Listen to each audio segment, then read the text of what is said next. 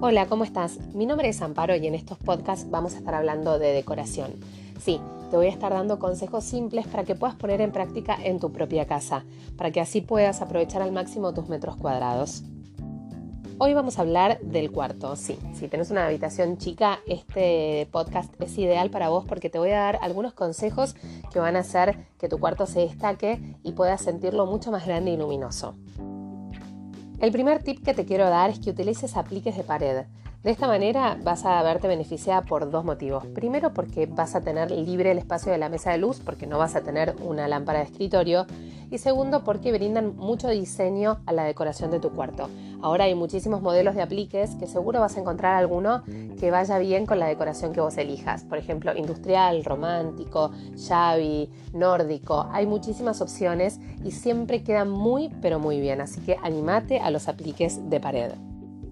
Otro de los consejos que te quiero dar es que aproveches el espacio vertical que tengas en tu cuarto. Si tienes una pared, lo mejor que puedes hacer es ponerle estantes o una biblioteca, porque vas a poder aprovechar para tener más espacio de guardado. Por ejemplo, con algunas cajas o con algunos canastos que te gusten, vas a poder guardar ahí los objetos que no quieras que estén a la vista y el espacio restante que queda visible lo vas a poder utilizar para poner objetos decorativos. Por ejemplo, no sé, un florero, puedes poner un portarretratos para hacerlo mucho más personal, puedes poner flores todo esto va a llenar de alegría tu cuarto y también le va a dar diseño porque lo vas a poder combinar con toda la decoración de tu casa.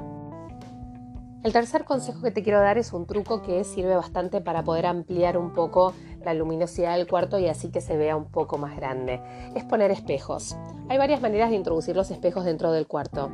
Uno, por ejemplo, es el espejo de pie que te va a servir obviamente para reflejar más luz y que el cuarto se vea más grande, pero también te va a servir obviamente para cuando te vistas tener un lugar para mirarte en el espejo. Otra manera de, incorporar el espejo en el cuarto es, por ejemplo, un espejo decorativo. En estos estantes que yo te decía, poner un espejo como si fuera un portarretratos. No te va a dar tanta luz, pero si lo sabes orientar hacia una ventana, te puede duplicar la visión de afuera y aparte te puede hacer entrar un poco más de luz y que el cuarto se vea más cálido. Otras personas optan por poner espejos en las puertas corredizas de los placares. Es muy bueno esto porque tenés muchísima luz, porque tenés espejo de pie a techo y de pared a pared. Y también las puertas corredizas son vitales en un cuarto chiquito porque evitan que tengas que tener espacio para poder abrir la puerta y es mucho más cómodo para circular. Ahora quiero que hablemos un poco de la ropa de cama. La ropa de cama es fundamental para poder decorar un cuarto, porque es lo primero que se ve cuando uno entra y es lo que más llama la atención. Siempre tratamos de buscar materiales que sean livianos a la vista. Vamos por lo orgánico. Por lo general usamos algodón, lino, materiales frescos y que sean, como te decía, livianos visualmente. Lo que yo recomiendo siempre es que la ropa de cama sea en un color neutro y que el color se lo des a través de los almohadones y por ahí un pie de cama que quieras combinar. Esto hace que vos eh, siempre mantengas un, mismo tono dentro del cuarto, al ser más monocromático el, cuarto se ve más grande, pero no perdes diseño ni perdes tendencia porque eso lo puedes aplicar a través de los almohadones y del pie de cama.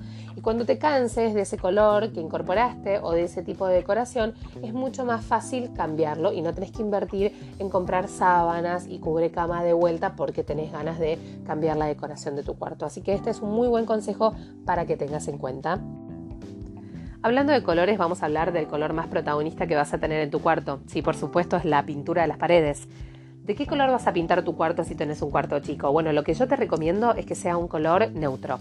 Por ejemplo, un gris, un ocre muy claro, el blanco, obviamente que es el protagonista de los cuartos chicos porque da mucha luminosidad, amplía el espacio y aparte combina con cualquier otro tono que quieras poner en la decoración de tu cuarto.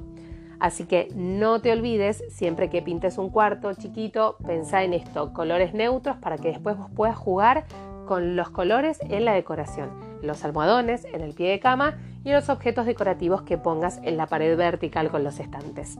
Bueno, espero que estos consejos te hayan servido, que los pongas en práctica. A veces cambiando pequeñas cosas dentro de tu cuarto lográs grandes cambios que te hacen sentir mejor, que te ponen de buen humor, que te gusta ver cuando llegas a la noche o cuando te despertás a la mañana. No te pierdas el próximo episodio de estos podcasts de decoración porque vamos a estar hablando justamente de pinturas y colores. Exacto, cómo combinar los beige, los colores neutros, qué tipo de blanco usar, porque no hay un solo tipo de blanco, hay muchos, lo puedes combinar con un poquito de color cálido, lo puedes mezclar con un poquito de color frío y eso va a hacer mucha diferencia.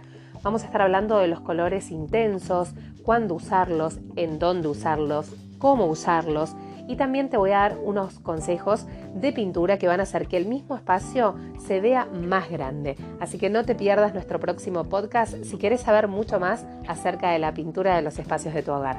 Te mando un beso y nos vemos en la próxima.